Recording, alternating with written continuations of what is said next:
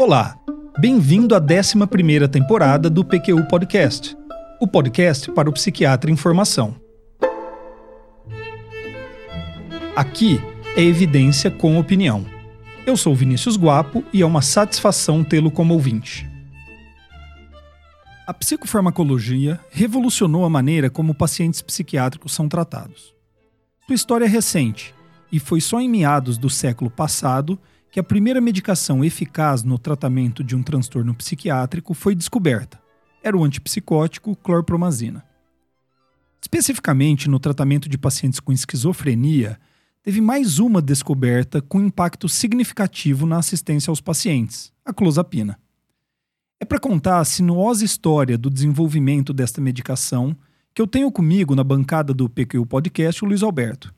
É sempre um prazer gravarmos juntos, Luiz Alberto. Nossa, nem diga, Vinícius. Precisamos fazer isso com mais frequência. E obrigado pelo convite. Eu que agradeço sua presença. O que eu pretendo fazer é que comecemos contando a história do desenvolvimento da clozapina, baseados no artigo publicado no periódico History of Psychiatry em 2007, intitulado A História da Clozapina e de seu surgimento no mercado dos Estados Unidos, uma revisão e análise. E certamente aparecerão oportunidades para você contar a história que presenciou e participou da chegada da clozapina no Brasil. Perfeito. Presenciei mesmo, Vinícius, no início da década de 1990. Acompanhei de perto o lançamento da clozapina em nosso meio e fui um dos primeiros a tratar pacientes com essa medicação. Legal. Mas antes de seguirmos, por favor, dê o nosso recado institucional, Luiz Alberto. Claro. O PQU Podcast é uma iniciativa nossa, independente, mantida com recursos próprios e que tem como objetivo, primeiro, a divulgação de informações e opiniões que julgamos ser de interesse para o psiquiatra em formação. Feito. O clima na comunidade científica e na indústria farmacêutica após a descoberta da clorpromazina em 1952 era de euforia.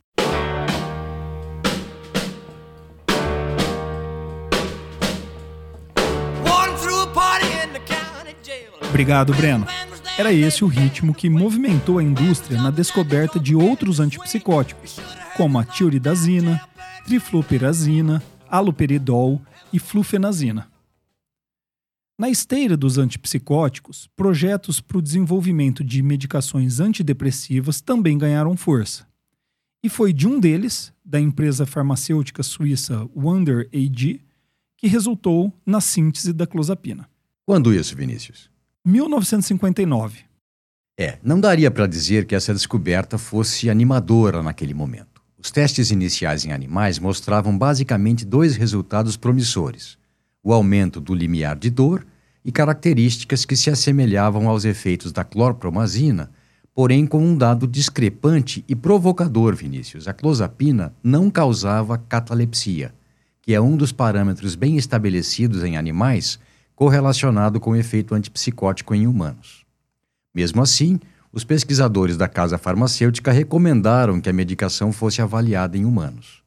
O primeiro resultado, de aumento do limiar da dor, logo se mostrou nada mais do que um artifício técnico, uma interferência nos eletrodos colocados na cavidade oral dos animais, causada pela hipersalivação típica da clozapina. O efeito antipsicótico havia de ser testado. Em 1962, dois ensaios clínicos foram conduzidos. Um deles nunca publicado, provavelmente pelo fato de ter resultados negativos, mas o outro, de Gross e Langner, indicando eficácia antipsicótica da clozapina, foi publicado em 1966. Alguns poucos ensaios subsequentes confirmaram esses dados e mostravam que a clozapina exercia efeito antipsicótico nos pacientes sem os efeitos colaterais extrapiramidais típicos da clorpromazina. Provavelmente motivada por esses resultados, em 1967, a Sandoz, à época um gigante do ramo farmacêutico suíço, comprou a Vander AG. E nesse ponto, inaugura-se uma nova fase do desenvolvimento da clozapina. A Sandoz era um laboratório capaz de levar os ensaios clínicos com a medicação para um outro nível e ainda tinha presença de mercado para apresentar e disponibilizar a droga para a comunidade médica. Na prática, entre 1966 e 1969, o número de voluntários que haviam usado clozapina experimentalmente foi de 100 para 2.200. E o resultado dessa expansão foi a chegada da clozapina ao mercado da Suíça e Áustria em 1972, Alemanha Ocidental em 1974, Finlândia em 1975. Mas não pensem que a clozapina tenha sido recebida com euforia pela comunidade médica. Pelo contrário, Todos os antipsicóticos conhecidos até então apresentavam efeitos colaterais extrapiramidais importantes. Associado a isto, o próprio desenvolvimento destas medicações em estudos animais dependiam da capacidade de promoverem catalepsia. A clozapina não causava parkinsonismo ou catalepsia, e por isso a sua eficácia era vista com desconfiança. O psiquiatra, professor e pesquisador alemão Hans Hippius, disse o seguinte sobre este período. Para nossa surpresa, descobrimos que a clozapina, diferente de todas as outras medicações, não causava efeitos extrapiramidais, apesar de se mostrar um antipsicótico eficaz. Este achado era quase inacreditável, já que naquela época o dogma da psicofarmacologia dizia que os efeitos extrapiramidais andavam em conjunto com os efeitos terapêuticos de um antipsicótico. De fato, Vinícius, havia nessa época até protocolos de neuroleptização, que partiam da premissa de que o surgimento de reações extrapiramidais fosse indicativo de que o paciente estava impregnado de medicação, ponto a partir do qual o efeito terapêutico já seria observável.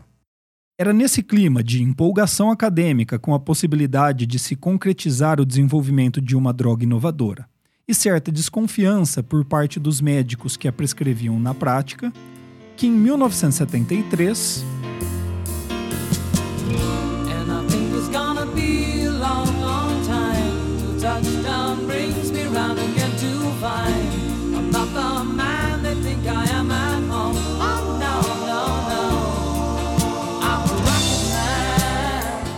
a Sandoz contratou Gilbert Honefeld, é isso mesmo, Breno, anos 70.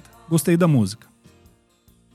Hornfield era psicólogo com experiência na pesquisa clínica de psicofármacos e foi contratado como diretor de pesquisa e desenvolvimento da clozapina. Em 1974, a Sandoz já conduzia estudos abertos de fase 2 em voluntários saudáveis, com vistas em uma oportuna submissão da clozapina ao FDA americano. Os resultados iniciais eram promissores, e um primeiro ensaio clínico, duplo cego e randomizado, conduzido nos Estados Unidos, já estava em andamento, em um grande estudo multicêntrico, com amostra prevista de 300 pacientes, comparando a clozapina à clorpromazina, era projetado. Depois de um longo período de incubação, a clozapina começava a despontar como uma realidade. E é nesse momento que uma tragédia, até hoje pouco compreendida, coloca fim abruptamente a esse período de empolgação. Como Vinícius contou, em 1975 a clozapina chegou ao mercado finlandês e entre junho e julho desse ano, oito mortes relacionadas ao uso de clozapina ocorreram, levando a agência governamental a remover a medicação do mercado, do mercado daquele país e de vários outros países europeus no dia 28 de julho de 75. Em setembro, um grupo de pesquisadores do Comitê Nacional de Saúde da Finlândia é, publicou um artigo no Lancet relatando um fenômeno preocupante. Após quatro meses da liberação do uso de clozapina no país, 18 pacientes haviam desenvolvido algum tipo de desordem hematológica, sendo que 16 deles tiveram a granulocitose e 9 vieram a óbito. Na publicação seguinte do Lancet, em outubro, Griffith e Saamelli, pesquisadores ligados à Sandoz, revisaram todos os casos conhecidos e suspeitos de agranulocitose associados ao uso da clozapina no mundo todo e chegaram à conclusão de que a frequência na Finlândia havia sido 20 vezes maior do que em qualquer outro país. Isso é muito intrigante. Pois é, Vinícius. E como os dados comparando as ocorrências de agranulocitose por clozapina com outras medicações, especialmente a clorpromazina ou outros antipsicóticos, não mostravam um risco maior daquela droga, os olhos dos investigadores se voltaram para a Finlândia e a população afetada. Amsler e colaboradores, patrocinados pela Sandoz, publicaram em 1977 o resultado de uma análise mais detalhada dos casos da Finlândia. Eles encontraram que todos os casos de agranulocitose, fatais ou não, ocorreram nos primeiros três meses de uso da medicação.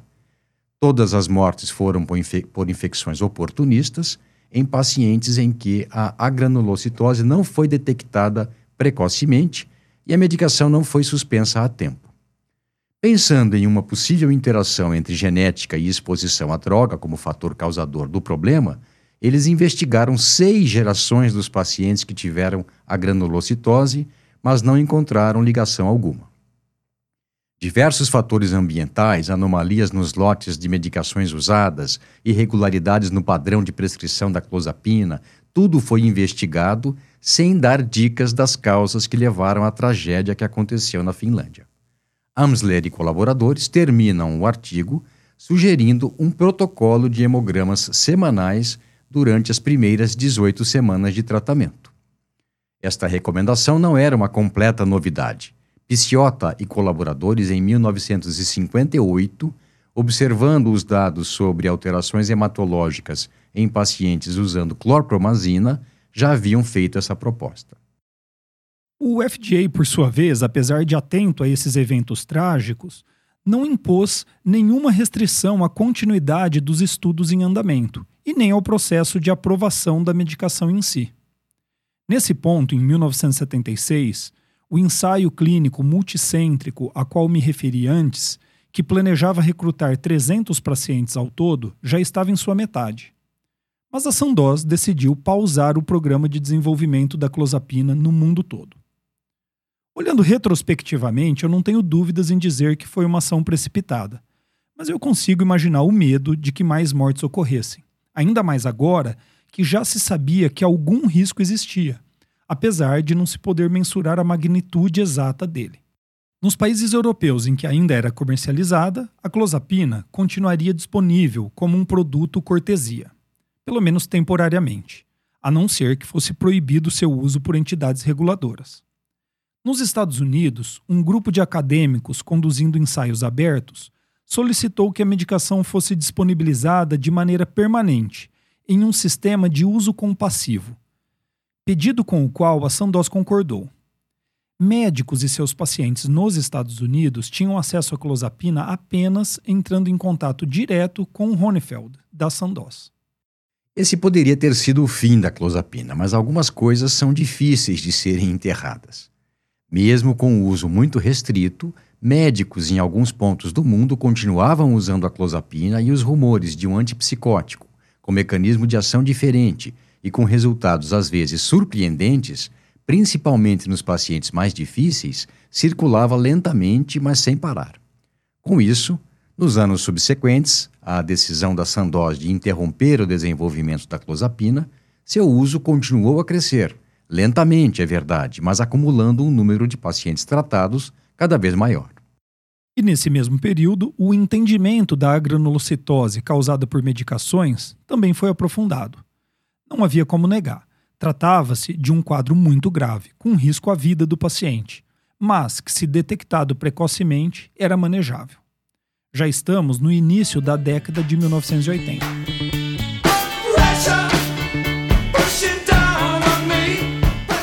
E a orientação das políticas de saúde sobre a administração Reagan era de contenção de gastos públicos e maior envolvimento do setor privado nos serviços de saúde.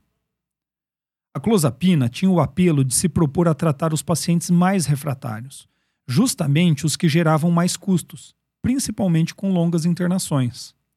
A promessa de diminuir a frequência e a duração das internações e a consequente redução de gastos era muito bem vista.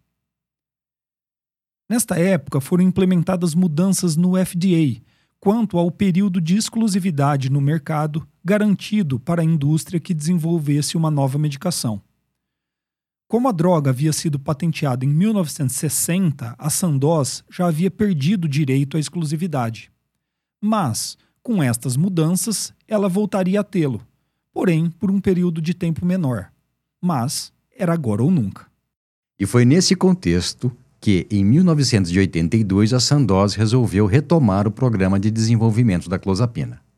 No episódio 223 do PQ Podcast, o Vinícius apresentou o artigo e contou os bastidores de como foi desenvolvido o estudo que deu embasamento técnico para que a clozapina deixasse para trás anos de banimento e voltasse às prateleiras das farmácias. Se ainda não escutou esse episódio, caro ouvinte, vale a pena. Mas você terminou aquele episódio, Vinícius, sem dizer como a Sandoz atendeu a uma das solicitações do FDA de que, além dos dados de eficácia e segurança, ela precisaria ter um plano prático para o manejo dos riscos relacionados ao uso da clozapina, particularmente o risco de agranulocitose. Exatamente, Luiz Alberto. Depois de publicado o artigo de Kane e colaboradores em 1988, não restava dúvida sobre a eficácia superior da clozapina. Além disso, a experiência de uso na Europa e mesmo nos Estados Unidos mostrava que a monitorização hematológica frequente e regular seguida de intervenção precoce e agressiva, era um modelo que garantia segurança aos pacientes. Tanto que em 1989 o FDA aprovou sua comercialização nos Estados Unidos com o nome de Clozaril. Porém, enquanto na Europa tal monitoramento era executado pelos médicos assistentes dentro da estrutura oferecida pelos sistemas governamentais de atenção à saúde, nos Estados Unidos tal estrutura, lá chamado de Medicaid, era frágil, em alguns lugares quase que inexistente. Deixar esse cuidado por conta e risco dos médicos assistentes não era o plano do FDA, e, portanto, não era também o plano da Sandoz. Eles decidiram, então, criar um novo sistema, exclusivamente para dispensação do closaril e monitoramento dos pacientes, que deveria operar paralelo ao sistema de saúde padrão. Foi assim que nasceu o Closaril Patient Management System. Um contrato com uma empresa de home care com mais ampla rede de assistência no país à época garantia que, semanalmente, o paciente em uso de clozapina em qualquer lugar dos Estados Unidos ia ter seu sangue coletado e enviado para análise. E só depois que seu médico assistente recebesse esse resultado, a medicação poderia novamente ser dispensada ao paciente, exclusivamente pelo serviço de home care. O processo todo se repetia semanalmente. Não há dúvidas de que as demandas do FDA quanto a um método seguro de monitoramento do risco de agranulocitose estavam atendidas. A questão era saber da viabilidade do closaril e os serviços que acompanhavam no mercado. A medicação passou a estar disponível, portanto, aos pacientes nos Estados Unidos em fevereiro de 1990.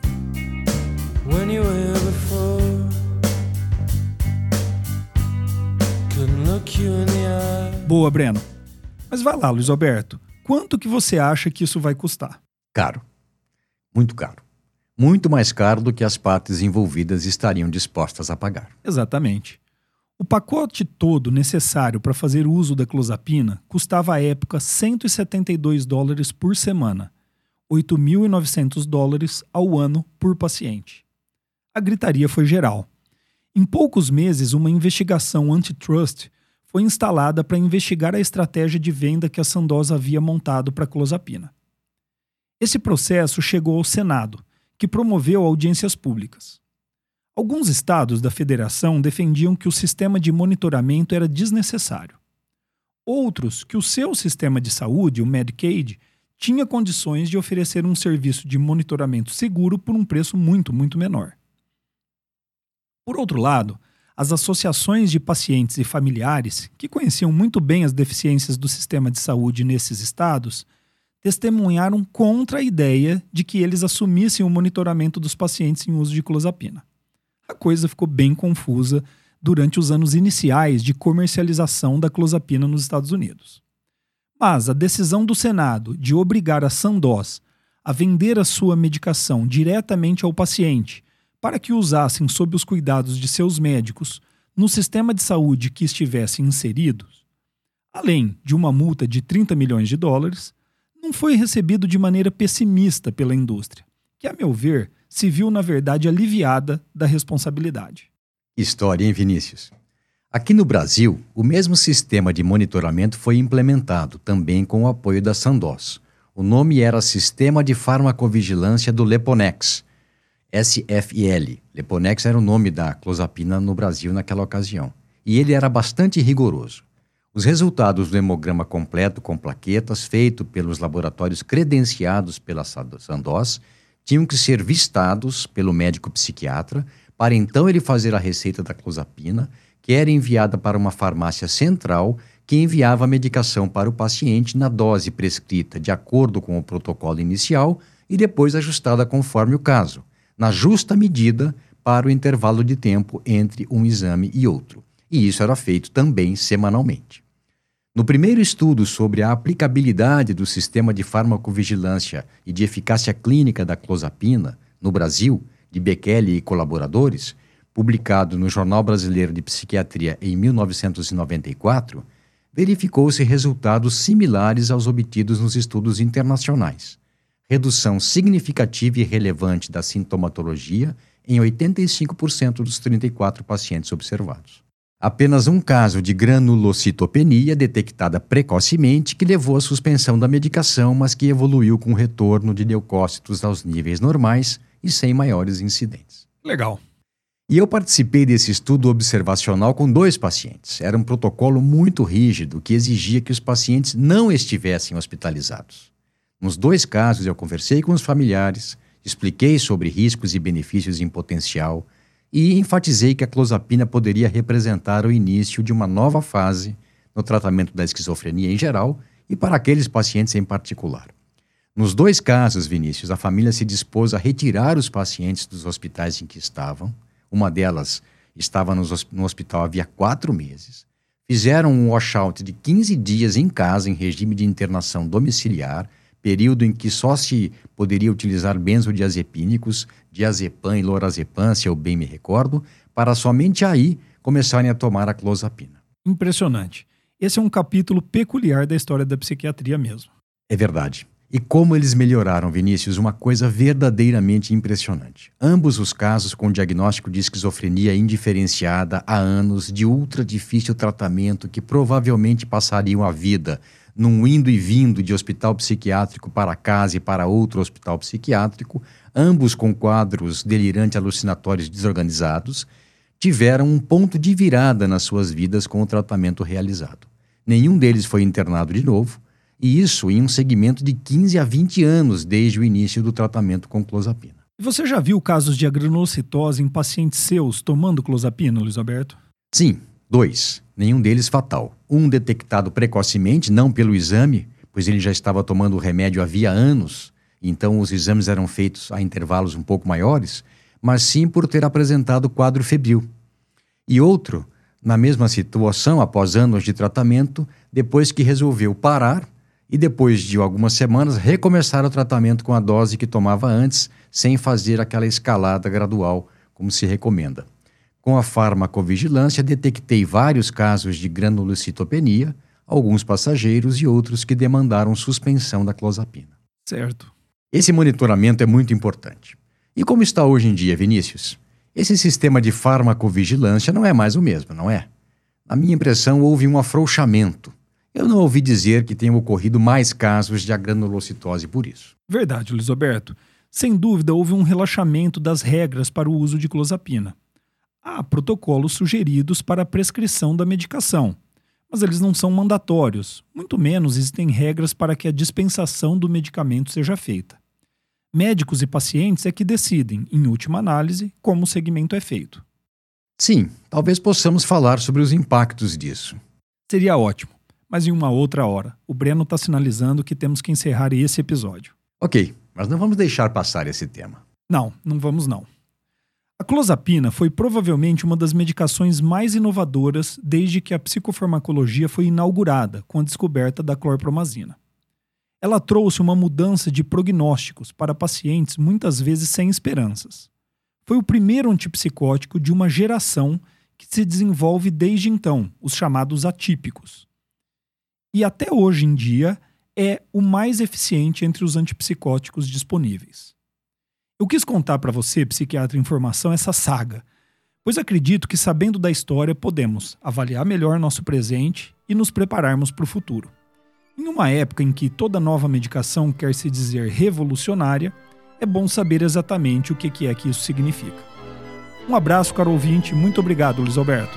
Eu que agradeço, Vinícius. Um abraço e até a próxima. Você ouviu mais um episódio do PQU Podcast. Siga-nos no Instagram e acesse nosso site pqpodcast.com.br, onde encontrará todos os episódios já publicados com as respectivas referências, organizados por data, autor e sessão. Agradecemos sua atenção.